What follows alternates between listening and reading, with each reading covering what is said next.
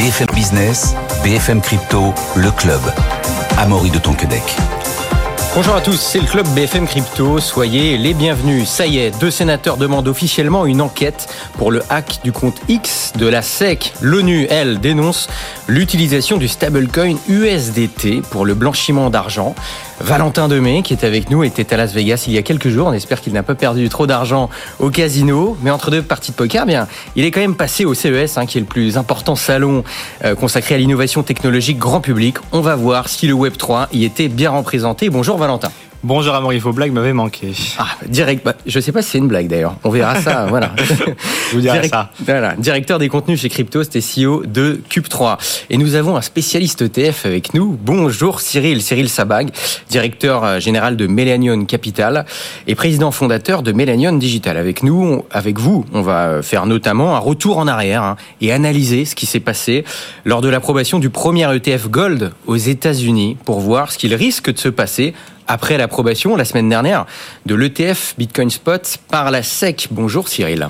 Bonjour. D'abord, c'est l'heure de faire un tour sur le, sur le marché crypto avec Vincent Gann, analyste financier indépendant. Bonjour Vincent. Bonjour à tous et bonne année, cher Amaury. Hein. Merci Vincent, bonne année. C'est vrai que c'est la, la, la, première fois que, que, vous êtes dans le club d'FM Crypto cette année. On espère que oui. c'est de bon augure pour les cours. Et oui. d'ailleurs, Vincent, on latéralise depuis 4 jours sur le Bitcoin autour des 42, 43 000 dollars hein, après euh, l'approbation de, de l'ETF Bitcoin Spot par la SEC. Où va-t-on, Vincent? Oui, alors effectivement, le, le, cours du Bitcoin, en fait, c'est la, la, vérité pour l'ensemble du marché crypto, mais surtout le cours du Bitcoin, euh, au lendemain, quasiment au lendemain de la validation des ETF par la SEC, le marché est entré dans une phase de, de consolidation, de prise de profit.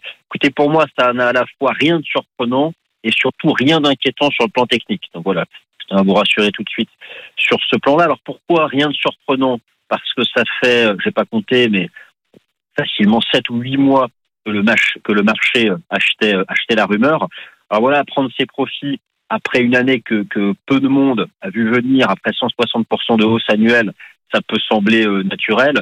Au-delà de ça, il y avait, euh, d'un point de vue institutionnel, une très forte exposition, enfin des mesures incroyables atteintes sur euh, l'open interest, sur les options BTC. D'ailleurs, c'est encore le cas pour les toutes prochaines échéances. échéances pardon, faut être, faut être prudent, notamment le 19 et le 26 janvier. Bref, au 12 janvier, il y avait beaucoup, il y avait, vraiment beaucoup d'options qui expiraient. Donc voilà, la volatilité, notamment depuis le 12 janvier, le marché qui prend ses profits, c'est lié à tous ces facteurs-là.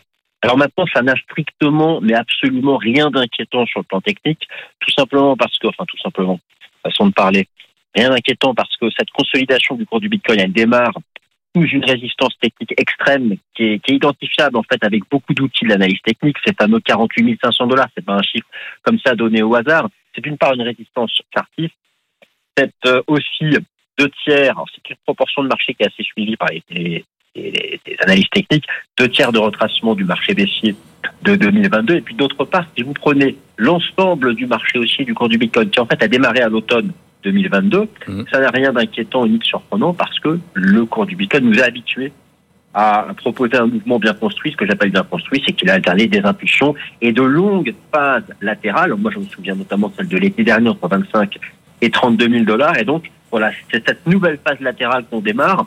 Quelle amplitude elle va avoir? Écoutez, on, on, verra, mais probablement quelque part entre 36 et 48. Vous voyez, je prends pas beaucoup de risques, c'est assez large. Et la bonne, ce qu'il faut bien retenir, c'est que ces phases de transition latérale permettront au Bitcoin d'aller plus haut plus tard dans l'année. Donc voilà, c'est une pause technique très salutaire et ce sera le mot de la fin. Très bien Vincent, très clair. Donc, selon vous, on commence une, une latéralisation qui, a priori, pourrait porter ses fruits dans les semaines ou mois à venir. Merci Vincent, Vincent Gann, analyste technique euh, indépendant d'avoir été avec nous. Bonne journée, bonne soirée Vincent. Valentin, on commence tout de suite avec euh, le hack du compte X de la SEC, hein, qui, qui, a fait l'événement 24 euh, heures avant l'approbation officielle des ETF Bitcoin Spot. Bon, rapidement, parce qu'on en a déjà parlé dans cette émission, mais ça y est, deux sénateurs demande officiellement une enquête. Oui, alors effectivement, vous en avez largement parlé la semaine dernière. Il y avait quelques heures avant l'approbation des ETF Bitcoin ce hack avec un tweet qui était censé être celui de la SEC qui disait que les ETF avaient été acceptés. Ce n'était pas donc euh, la SEC. Et les premières enquêtes avaient euh, convergé vers un hack et effectivement avaient été confirmées par Twitter, le service euh, sécurité de Twitter qui confirmait que le double authentification, donc le SMS qu'on envoie pour s'assurer que vous êtes bien à l'origine de la manipulation, pour avoir deux phénomènes de sécurité quand on souhaite accéder à un compte, n'était pas activé, ce qui veut dire qu'un simple mot de passe, qui pouvait donc être verrouillé, c'est ce qui a a priori été le cas, permettait d'accéder au compte. Malgré les conseils avisés de Gary Gensler sur Twitter. Exactement, c'est beaucoup ressorti la semaine dernière où il disait de bien suivre les actualités uniquement de la SEC et pas de faux comptes, parce qu'en plus, il y a une deuxième problématique qui est sur Twitter depuis que Elon Musk a récupéré le, réseau social, euh, qui est les faux comptes euh, qui, qui, achètent la pastille bleue.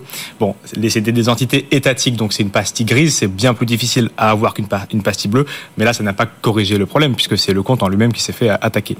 Donc, effectivement, ce qui se passe maintenant, c'est qu'une sénatrice républicaine et un sénateur démocrate demandent officiellement l'ouverture d'une enquête pour euh, comprendre ce qui s'est passé. Déjà, parce qu'il y a une certaine crainte de manipulation de marché, certains, hein, puisque le Bitcoin est très vite monté, a pris à peu près 5-6%, si je dis pas de bêtises, il est très vite retombé quand c'était l'annonce du hack, et donc il a fait un yo-yo pendant quelques heures, ce qui s'assimile, euh, d'après ses sénateurs, à, une manipulation de marché. Donc ils saisissent une euh, une personne indépendante qui a été nommée à la SEC en avril dernier, euh, qui, est, euh, qui, qui, est, qui est examinatrice extérieure pour comprendre d'où vient, la, vient la problématique. Ils accusent déjà, évidemment, la SEC de ne pas avoir activé le 2FA et surtout de ne pas utiliser une clé de sécurité. C'est ce qu'on, ce qu'on conseille même dans, la, dans, les, dans les cryptos, hein, quand, quand on a une plateforme centralisée comme Binance, Crypto.com, Coinbase, CoinHouse ou autre, c'est d'avoir ce qu'on appelle une UBK pour les, les marques les, plus connues, qui en fait une clé qu'il faut brancher sur son ordinateur ou coller sur le, le téléphone si c'est du NFC, et qui est une clé physique qui prouve que vous êtes le seul détenteur de la clé et qui permet donc d'accéder au compte, que ce soit un compte crypto ou un compte Twitter. C'était euh, dans euh, l'une des euh, l'une des lois en 2014 et des différentes circulaires qui passaient pour la SEC et ailleurs l'une des obligations. Ça n'a donc pas été appliqué, ça a été euh, reproché dans ce cas-là. Évidemment, le tout est fait euh, non plus, et donc essayer de comprendre comment ça se fait que l'autorité, euh, la SEC, n'avait aucun de ces, jalons allumés. Et donc, on, verra où ça nous mène. Et peut-être que cette sénatrice et ces deux sénateurs, pardon, arriveront à faire sanctionner Gary Gensler ou la SEC. Nous suivrons cette enquête. Et on parle beaucoup de, de l'approbation de l'ETF Bitcoin Spot aux États-Unis. Évidemment, c'est important. Mais nous, déjà en Europe, eh bien, on a Cyril Sabac qui a déjà un ETF. À lui et tout seul. Voilà, c'est ça. Et on peut y investir euh, via son compte, via un compte titre, via une assurance vie euh, française ou luxembourgeoise, et aussi via un PER. Alors que ce qu'on dit, c'est qu'effectivement, l'ETF Bitcoin Spot aux États-Unis va pouvoir, peut déjà permettre aux, épargnants américains de d'investir via des poches similaires aux États-Unis. Mais nous, en Europe, on a déjà ça. Euh, quelque part, est-ce que, est-ce que l'approbation de cet ETF Bitcoin Spot change quelque chose pour vous? Alors, il change quelque chose pour nous euh, d'un point de vue adoption euh, et institutionnalisation, démocratisation, adoption par euh, un public de plus en plus large. ça nous aide aussi pour le référencement de notre ETF. Donc là, vous le voyez pas dans un premier temps comme une concurrence, ce qui pourrait être le cas. Non. Vous dites ah non non, nous. Alors de toute façon, il n'est pas disponible en Europe pour l'instant. Non, il n'est pas disponible pour la clientèle retail.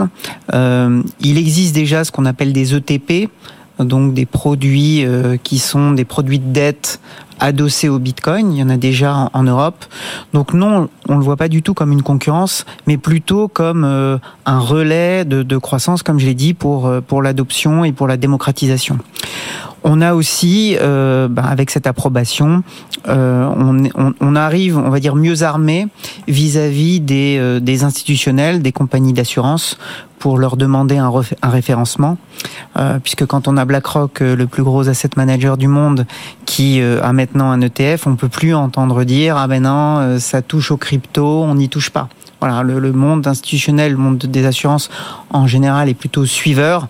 Bon bah là, on a un excellent argument pour euh, justement leur dire de suivre le mouvement. Donc ça va vous faciliter la tâche pour, euh, pour euh, vendre, entre guillemets, et continuer à, à collecter autour de, de cet ETF. Euh, ETF qu'on rappelle, hein, c'est une thématique euh, action sur le Bitcoin. Ça veut dire qu'on qu c'est pas directement indexé sur le cours du Bitcoin, mais indexé sur le cours des actions qui ont un, un business de près ou de loin. Euh... Exactement, des actions, des actions de l'écosystème crypto au sens large.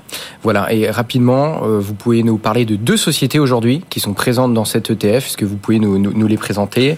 Oui, je vais. On a la première, Nouvelle Corp ou oui. Euh, Hut 8. J'attends le commentaire. Hut 8. je vous laisse galérer. Vous m'avez taclé en début d'émission. Débrouillez-vous, mon cher.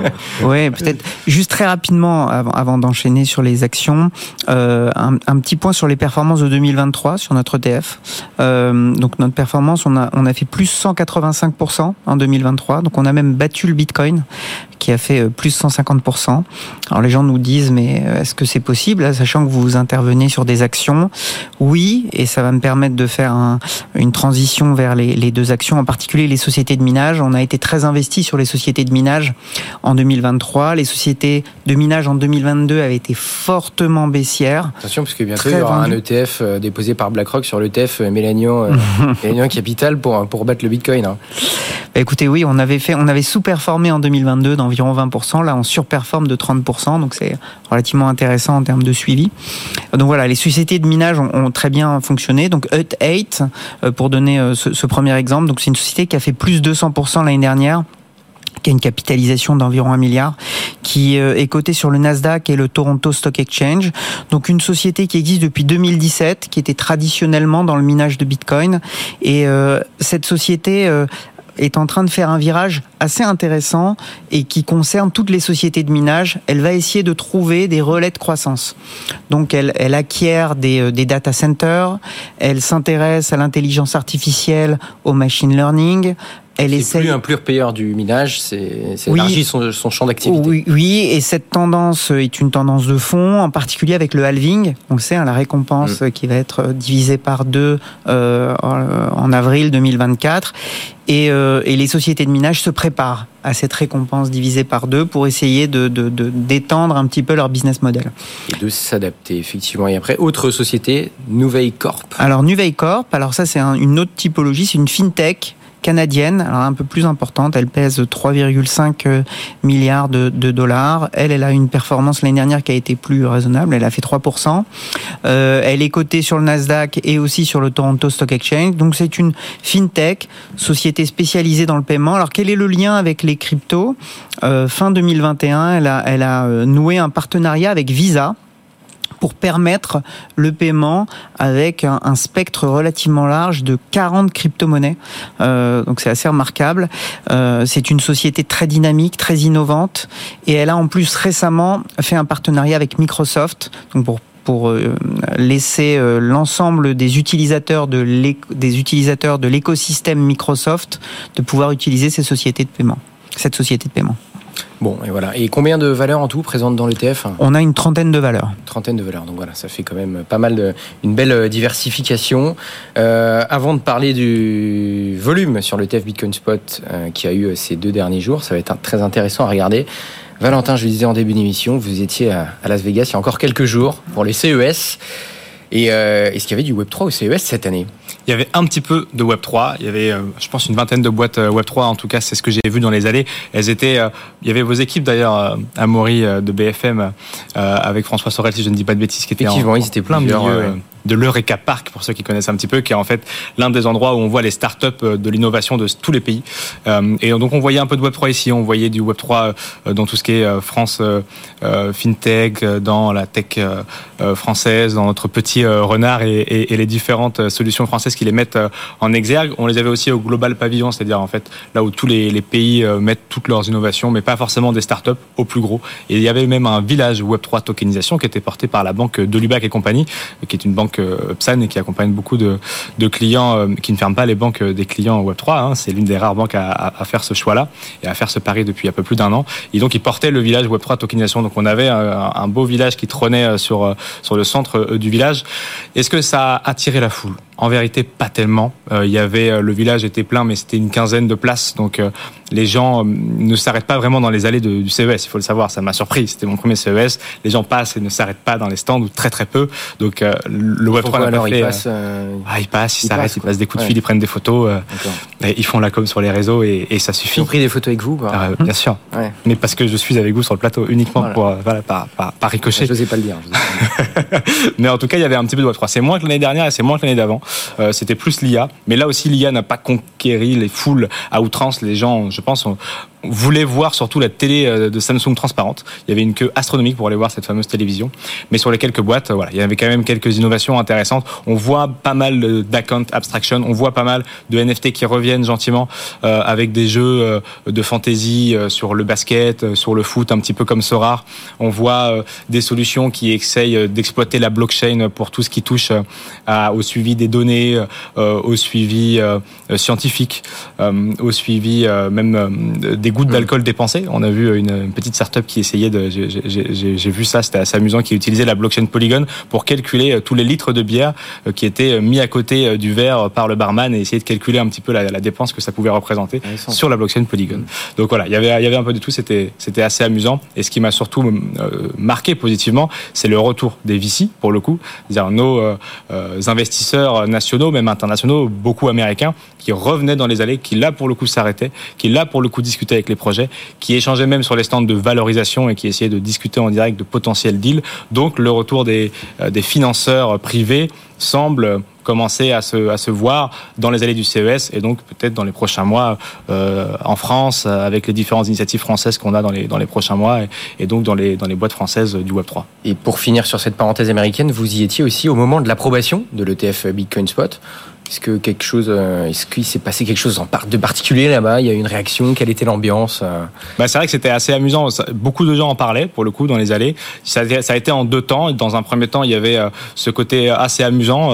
Le hack du compte de la SEC, c'est quand même très particulier, surtout qu'ils sont très sécurité, ils sont très mm. patriotes, comme vous le savez. Donc, ils s'en moquaient tout en étant gentils. Et puis, par contre, quand le lendemain, il y a eu le listing sur le, sur le site web de la SEC et que ça a ensuite été retiré, et puis republié. Là, il y a vraiment eu un basculement de mentalité. Ça, euh, les gens ont décroché euh, du feuilleton. Ils ont trouvé vraiment ça euh, absurde. Ils ont, voilà, ils ont jeté à la, poubelle un petit peu ce, feuilleton en se disant que c'était totalement absurde comprenaient pas pourquoi et donc passer à autre chose ça les a vraiment euh, fatigués de voir cette, attitude tant auprès de leur autorité de sécurité enfin de, de la SEC, pardon, que euh, de l'écosystème en lui-même parce qu'ils ne comprenaient pas d'où ça venait, si c'était une blague, si c'était vraiment mm. la SEC et tout. Donc euh, il y a vraiment eu, euh, d'abord ça fait rire, et puis après c'est fatigant, on passe à autre chose et, allons voir la télé de Samsung transparente. ça a été comme ça.